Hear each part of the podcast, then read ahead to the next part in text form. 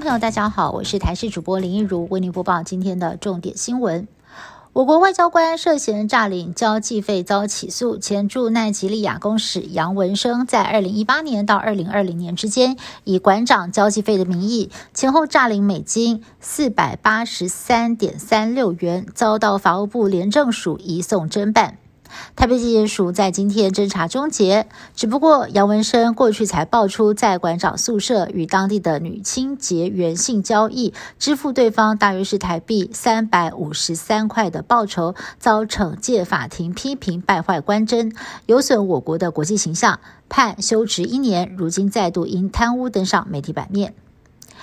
黑人陈建州遭艺人大牙控诉性骚黑人才透过律师严正否认，更对大牙提告民事求偿一千万。不料，微风女神女星郭媛媛。接力也在脸书惊恐写下，自己也曾经遭到黑人性骚扰，而且郭圆圆的文字把细节交代得非常清楚。第一次是在黑人的办公室遭到对方从后面环抱，还要求亲吻；第二次则是在一个看起来像住家的地方遭黑人抓抱进房间，还被强行丢上床，一度还听黑人说这张床不可以。那么他猜测，很可能这是他与范范的主卧室。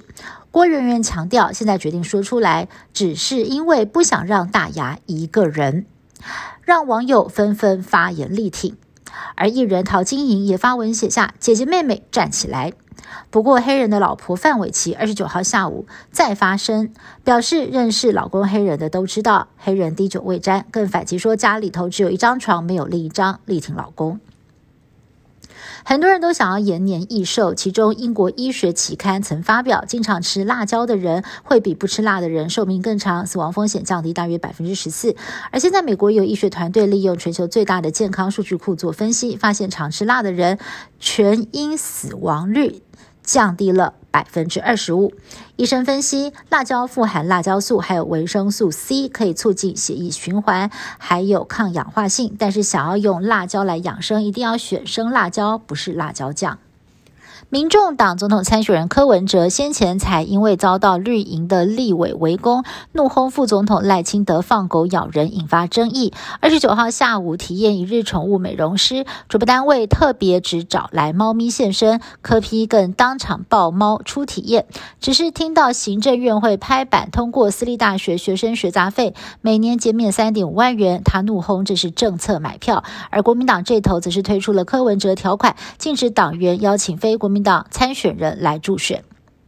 美国达美航空在二十八号发生了一起紧急迫降事件，有一架从乔治亚州飞往北卡罗来纳州的班机，在抵达目的地机场的时候，突然发生了起落架故障的状况。机长决定要紧急迫降，所幸最后安全降落，机上人员全数平安。有乘客拍下了事发当时，表示迫降时甚至没有发出巨大的噪音，大赞机长专业，顺利的化解危机。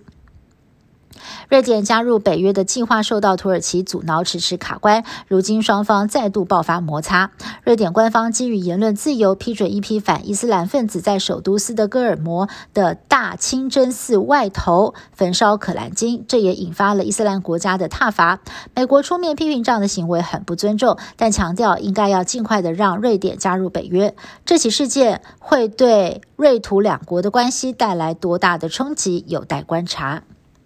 科学界又有了宇宙大发现。一百多年前，由爱因斯坦提出理论基础的重力波，被形容是时空的涟漪，能够造成时空扭曲。过去曾经透过黑洞合并间接观察，而这一次呢，是由北美、欧洲还有亚洲的科学家观察上百颗脉冲星，证实了宇宙中充斥着重力波，而且还在太空中隆隆作响。对学界进一步了解黑洞跟时空的关联，将会有关键突破。以上新闻是台讯部制作，感谢您的收听。更多新闻内容，请您持续锁定台视各界新闻以及台视新闻 YouTube 频道。